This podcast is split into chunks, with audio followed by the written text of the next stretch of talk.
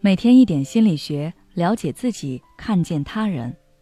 你好，这里是心灵时空。今天想跟大家分享的是，从口头禅看一个人的性格。你的口头禅是什么？上集。之前我跟大家分享过很多识人技巧，比如听对方的声音语速，观察对方的写字笔记，感受对方握手的姿势和力度。看对方的社交账号、头像等等，这都是因为性格在影响和决定着我们生活的方方面面。我们以小见大，通过这些细节可以大致推测出一个人的性格。今天呢，我再给大家分享一个技巧，那就是透过口头禅去认识一个人。下面你可以对照看一下，你或者你身边的人有没有过类似的口头禅。第一，我听人说。我听网友说，大家都这么说。这类人其实是有自己的观点倾向的，但是在表达和传输信息的时候，很少会直接说“我认为我是怎么看的”，而是会借用别人的话来暗示性的表达。比如说，我看别人都是这么说，你看网友们都是这样的评价。他们这是给自己留有余地。因为如果他发现别人跟他说的这个观点不一样，他就可以说这是网友的看法，不是他的，他只是转述而已。这是一种过度保护。他们会特别在乎别人对他们的看法和评价，并且特别希望别人能跟自己一样。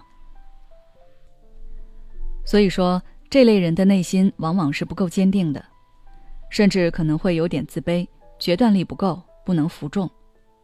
在团队内，一般不会是领导者的角色，会习惯性躲在别人身后。即便他们很有看法、很有见地，也不会当众说出来。他们在童年期和成长期，声音是不被听见的。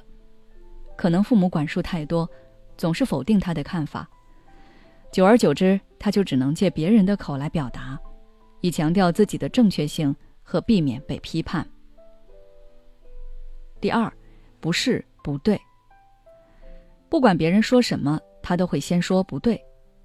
即便别人说的是客观事实，即便他后面说的观点跟别人一样，他也会先说不对，不是这样的。我一个高中同学就是这样。一开始我们关系很好，后来我就疏远他了，因为跟他说话太痛苦了。比方说，我说：“你今天看起来很高兴啊，有什么好事说来听听。”他会说：“不是，我没有。”我说：“英语老师都好潮啊，穿的都很漂亮。”他会说：“不对，他就是比较追求这些。”搞得我都不知道该怎么跟他说话。他们说“不对，不是”的时候，可能自己都没有意识到，有点像是自动回复，形成这种习惯性应答，是因为他们害怕自己一旦认同别人的观点。自己就好像是在拾人牙慧，会有一种自己被领导、被控制的感觉。他们的自尊心一般都比较强，如果别人表现出否定他们的意思，他们就会特别愤怒，会展现出极强的攻击性。第三，不骗你，你相信我，我发誓。有的人在说话的时候会特别强调真实，这里面有两种可能性。第一种可能是他之前说了很多谎话，为了取信于人，所以会用这样的言辞来告诉别人自己这次没说谎，让别人相信自己。这类人给人的感觉是比较圆滑，甚至是油滑的，话很多，而且好像各方面东西都懂得一点，但都不精通。跟他当普通朋友相处是可以的，但如果是交心的话，要注意了，对方可能未必真心对你。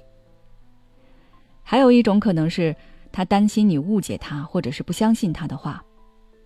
这类人大概率是在被怀疑和否定的环境中长大的，父母或者老师总是不相信他，所以他只能用这样的话来证明自己的清白。